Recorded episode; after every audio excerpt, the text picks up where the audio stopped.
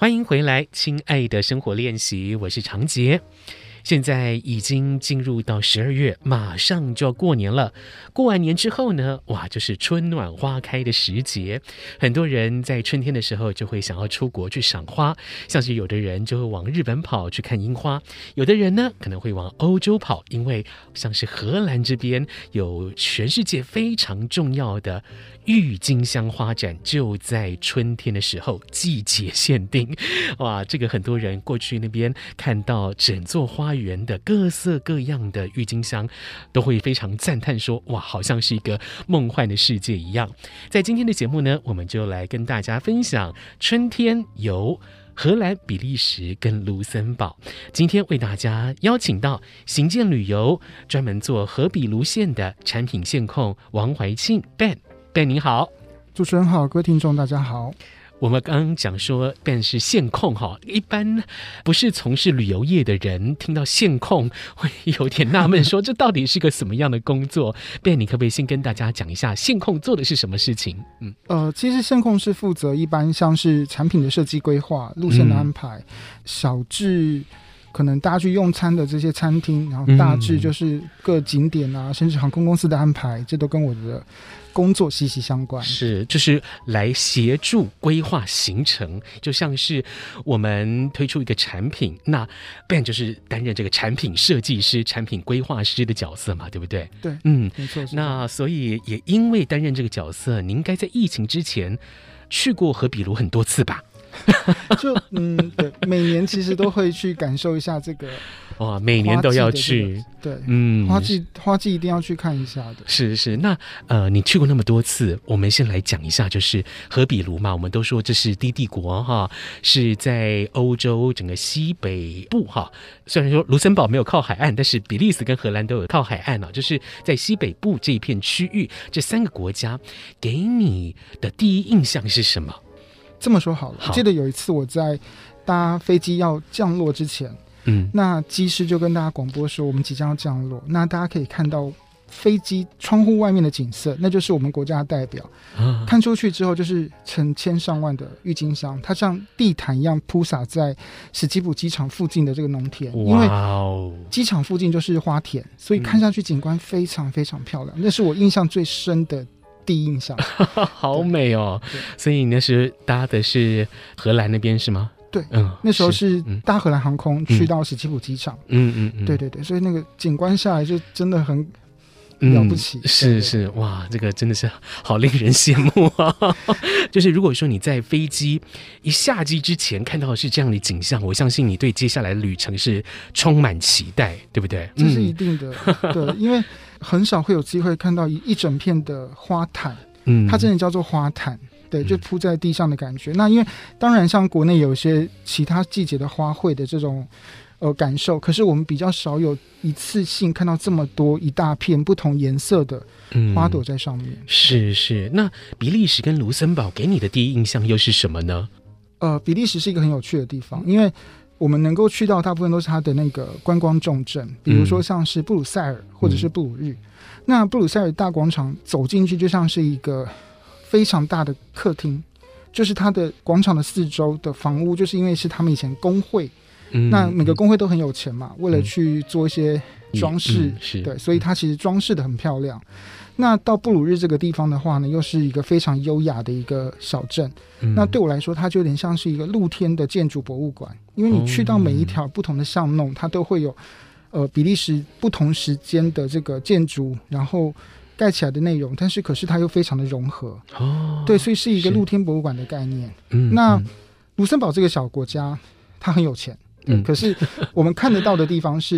因为它曾经是一个很重要的防御性的一个地区，所以它在这个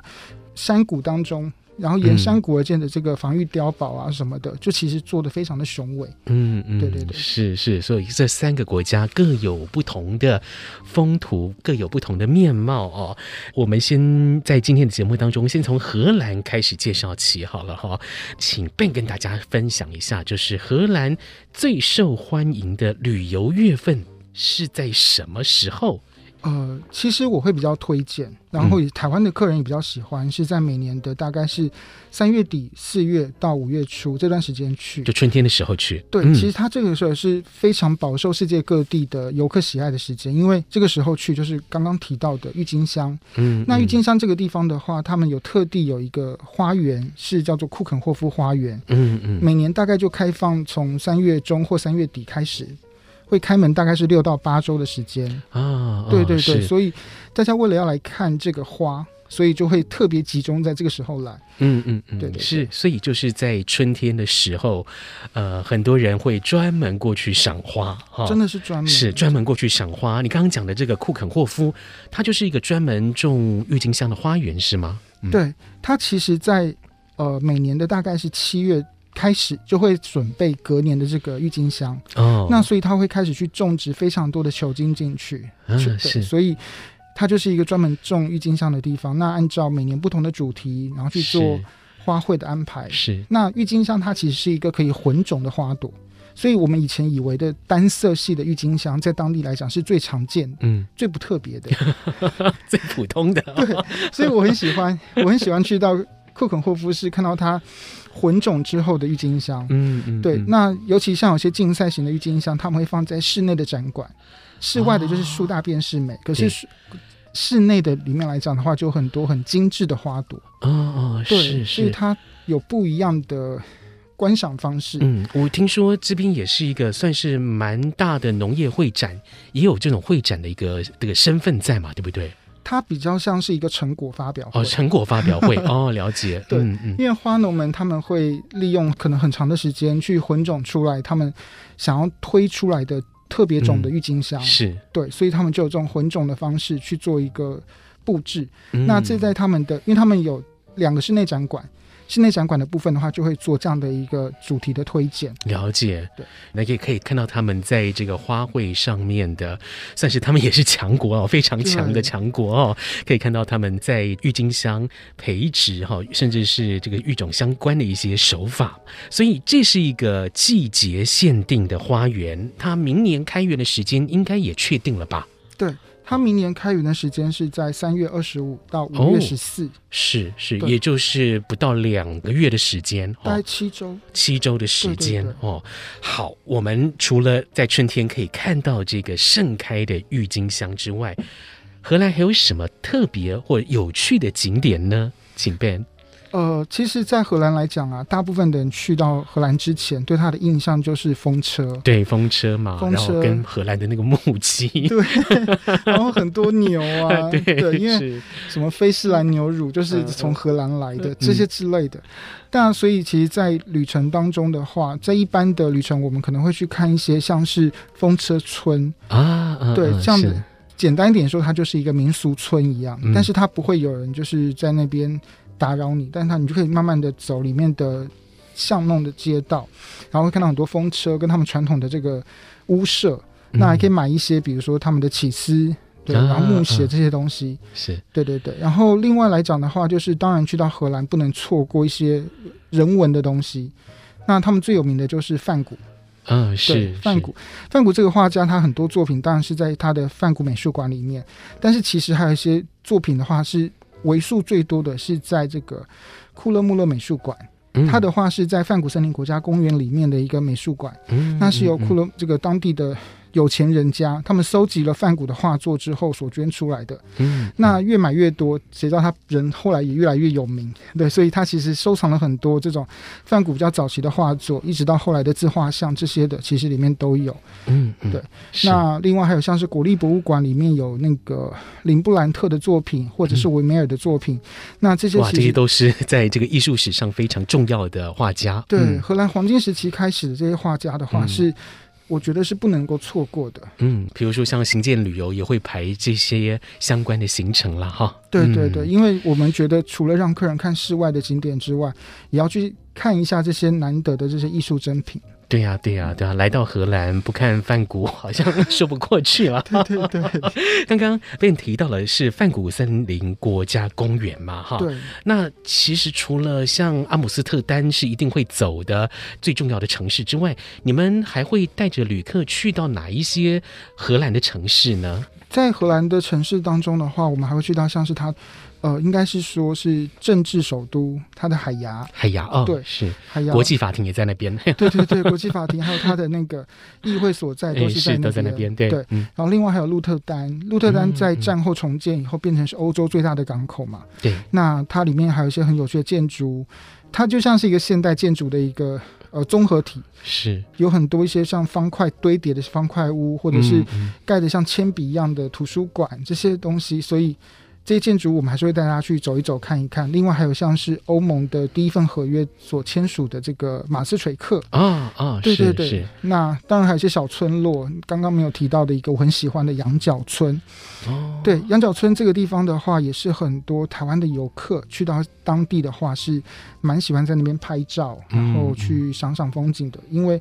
它的。屋顶啊是用芦苇所做成的，那每一家户都有自己的花园，嗯，那重点是旁边就有小运河，所以我们会在上面做个运河的游船，让大家去走一走各家的，好惬意啊、哦！对，前厅或后院，看看他们的花朵。那因为我其实一年四季都有去荷兰，我很喜欢在羊角村，因为。不同时间去，它有不同的风景。嗯嗯、即便是一样的屋子，可是它的花朵种的不一样的时候，带来的感受度就不同。嗯，是，也可以看到他们真的是很认真的在生活哈，为自己的生活可以增添这么多的氛围哈。嗯，刚刚我们谈到的是荷兰，等一下呢，我们在下一段节目就来请行健旅游的王怀庆 Ben 来跟大家介绍关于比利时跟卢森堡的一些精彩景点。我们稍待一下，马上回来。Say I can, say I can, and I will change. 有 I see，这奇迹会出现。I see 九七。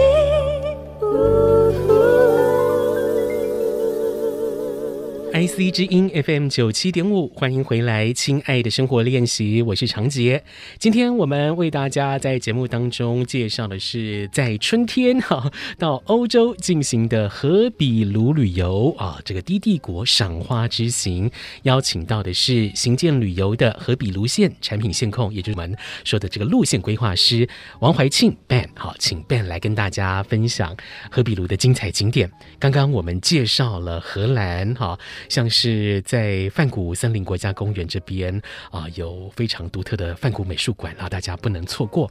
那接下来我们要介绍的是比利时。讲到比利时，大家可能就会想到这个尿尿小童啦，非常有名嘛哈。还有比利时非常呃好吃的巧克力啦，比利时啤酒啦哈等等，这些都是我们对比利时的印象。请问 Ben，比利时有哪一些不可错过的经典景点呢？去到比利时啊，基本上来讲，一定是布鲁塞尔跟布鲁日这两个截然不同，但是又赫赫有名的城市哦。嗯，布鲁塞尔因为是比利时的首都，所以以前的发展其实就是一直往一个首都的，就是一个重要对一个重要城市去。嗯，那它的发展的话也是相当规划，也是相当的这个精致，因为它有很多商会在那边，然后建构出这个城市的。建筑的风格，然后它的精致程度啊，嗯，就是有点像是一个有钱人的一个豪奢的一个比拼一样。对，因为每个工会他都希望是把自己最好的一面展现出来，嗯，所以在像布鲁塞尔这个最有名的大广场附近的话，它就有很多的工会，就是工会的组织在那里盖的房子很漂亮。嗯嗯，那另外来说的话，讲到布鲁日的话，它这个小地方。它以前原本是靠海的一个港口，那它最有名的其实是蕾丝，对镭射进出。那这个城市来讲的话呢，它也是一个算是低调优雅的一个小地方。嗯、那它有点像是一个迷宫一样，因为每个城、嗯、每个地方都很漂亮，所以常常会有客人是，哎，就是拍一拍照就忘记方向，不知道自己到哪边去了。对对对，它其实就是，但是就是一个很漂亮的运河城市，因为。布鲁日这个名字，它在那个当地的语言其实有桥的意思，因为它这里面有运河在城市里面流经，嗯嗯，所以它很多桥梁。那在这个不同的桥，然后有不同的风景，那甚至你转个弯看到的那个建筑景观，搭配上运河都是不一样的。嗯嗯，是是，也算是一个水城了哈。对，嗯，非常有味道的一座城市。接下来我们再跳到卢森堡哈，卢森堡不靠海嘛，而且它我先前查了一下，它面积其实不大啦，就是两千五百多平方公里，其实这样算起来，诶，只比北北基这样加起来大一点点而已，而且人口很少，也只有五十几万。那请问这样的一个国家有怎样的经典行程呢？它其实一般来说。呃，台湾的旅客会安排比较多，就是当然是卢森堡市区，嗯，可能就是一个这样看过去的景点，因为它真的比较小，嗯，对，所以就是可能是只有在卢森堡市区去走一走它的宪法广场，然后它的刚刚我们稍早提过的它这个防御工事，它叫做巴克巴克防御工事。那另外还会看到像是他们的阿道夫桥，是连接呃新城跟旧城，因为它是一个峡谷，嗯，对，是连接城市两端的这个。呃，桥梁，所以是还蛮雄伟的。那基本上来讲，这就是最基础的行程。可是如果天数多一点的话，嗯嗯、可能就会再往北边走一点，去到像是叫维安登的地方。那这个的话，都是可以在。卢森堡这个山谷国家，你可以玩的方式，就看一些峡谷地区的这些景点，嗯嗯、是包含峡谷的风景，包含那个时候所建筑的防御工事、防御的城堡等等，哈，这个就是最经典的卢森堡的印象。那我们到荷比卢旅游哦，通常来讲，当然会想要买一点纪念品嘛，哈。那刚刚荷兰就会讲到，很多人都会去买那个小木鞋啦，哈，对对，当纪念品。那除了这个之外呢，你还有没有一些推荐的？纪念品或伴手礼呢？呃，在荷比卢地区，真的要提到伴手礼的话，我大部分都会提吃的，因为我本人真的很、嗯、就是很爱买这些小东西吃或送人，因为我觉得这个是便宜又大方的好东西，嗯、尤其是上班族，你可能需要一些下午茶的时候，所以在荷兰的下午茶推荐，我就会推荐像是那个枫糖，就是算是一种松饼，它比较薄一点的那种松饼，它可以。正确的吃法就是，大家可能下午的时候泡一杯咖啡或一个热茶，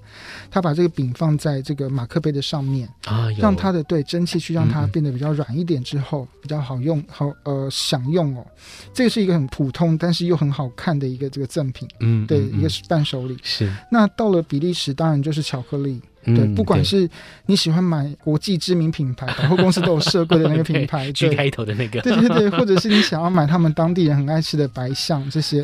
其实都可以在比利时的商店、便利店也好，或者是专卖店也好，都可以选购到。重点是价钱比台湾实惠很多，嗯对，所以不管你是买哪一种牌子，你送的那个人会觉得很开心，是是是，会很有价值感哈。但是如果是我要送我妈妈的话，嗯。家母呢？因为前几年跟我一起一起去过荷兰，她去了荷兰之后，她就非常喜欢荷兰的 cheese。哦，对，是是，她喜欢荷兰的 cheese 哦。哦，他就很因为因为一般的农制品，它其实那种活的种子啊，你去看花，你不能带种子回来，对，没有办法，对对对对，过不了的，就过不了。可是你可以带 cheese 回来，cheese 是没有问题的。所以我妈很喜欢吃 cheese，然后等到她。他玩完回来之后，他每年都问我说：“什么时候去荷兰？” 我就是 帮妈妈带一点，因为一条六百公克，两条就一公斤了，是是，好，妈妈说的还蛮重的。呃，其实荷比卢不管是风景也好，或或者说这个美食也好，都很令人期待。那市场上也有蛮多的这个旅行社都有推荷比卢的行程。嗯、那我问一个比较尖锐的问题：你们和行健荷比卢的行程？跟其他旅行社不一样的地方是什么呢？呃，我们其实有一些不太一样的地方是，比如说餐食部分好了。嗯、那餐食部分的话，我们在一开始的时候也是，就是让客人吃到可能一半中餐一半西餐。但是在几年的过程演变当中，我们开始把荷兰跟比利时他们当地的啤酒加进餐里面。嗯，在餐食上面，我们也做了很努力的升级，因为荷兰跟比利时的人都爱吃喝酒。然后他们的啤酒像是他们的手摇饮一样，非常的 多种多元，是是是。所以我们就让客人能够在行程当中有几次这样享受的一个体验。那另外来讲的话，像我们一年四季都有走荷兰团的产品，可是我们把花季视为是一个最重要的一个时间，所以我们在旅馆住宿的部分，我们也是尽量是升级到四个晚上起跳的五星旅馆。OK，对，嗯，你看短短十天或十一天的行程，我们就有四个晚上的五星旅馆，其实也是做了非常重要的安排。对，之所以其他地方没有，是因为可能城市太小。没有五星的安排，所以我们就是在大城市安排了五星旅馆。是是，对。那另外来说的话，就是我一直很爱说嘴的这一个小事情，就是因为我们要去看花嘛，嗯，所以库肯霍夫花园我们是安排了市场最长的停留时间，我们安排了停留大概是六个小时左右。哦，对，要一整天了呢。对，嗯、因为很多市场的同业会可能行程塞得比较丰富，他们可能要走很多的地区。对，然后可能天数比我们更短一些，或者是可能拉去法国路程比较长，所以他们必须要有所取舍的时候。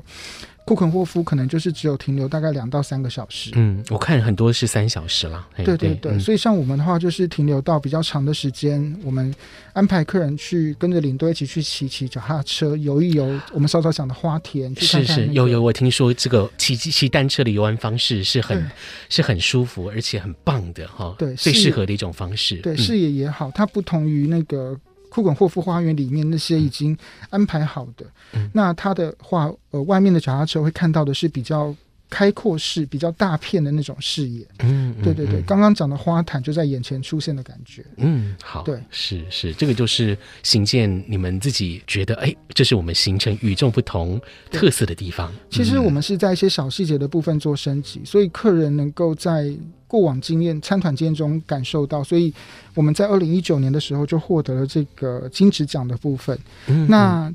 我们在明年的行程来讲的话，比较特别的是，还另外安排了阿联酋航空的班机。那因为阿联酋航空它原本飞台湾有飞 A 三八零，可是因为疫情的关系，它减少座位席次，所以现在从杜拜转机到。阿姆斯特丹的时间是少数，我们能够有机会做到 A 三八零的航班，嗯、对，所以这也是我们希望能够让客人能够体验到的感觉。嗯、那我们的话，因为其实哦，带欧洲团来讲的话，带西欧这个部分，我们老板喜欢派的是经验很丰富的领队，因为有的时候可能会有一些。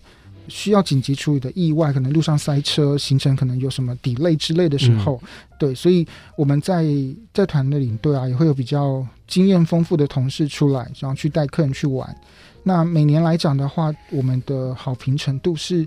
我个人是觉得我还蛮骄傲的啦。嗯，对，就是客人的评价都还蛮正面的。是是，这也是行健拿到金质奖，然后也受到许多消费者肯定的一个原因啦。好，行健旅游进行服务的升级，让大家可以在这些细节上面感受到最真实的荷比卢的印象，并且有一个享受的舒服的旅程。我相信这个就是大家想要出去玩最希望能够得到的一个感受嘛。好，今天呢，为大家介绍的就是行健旅游。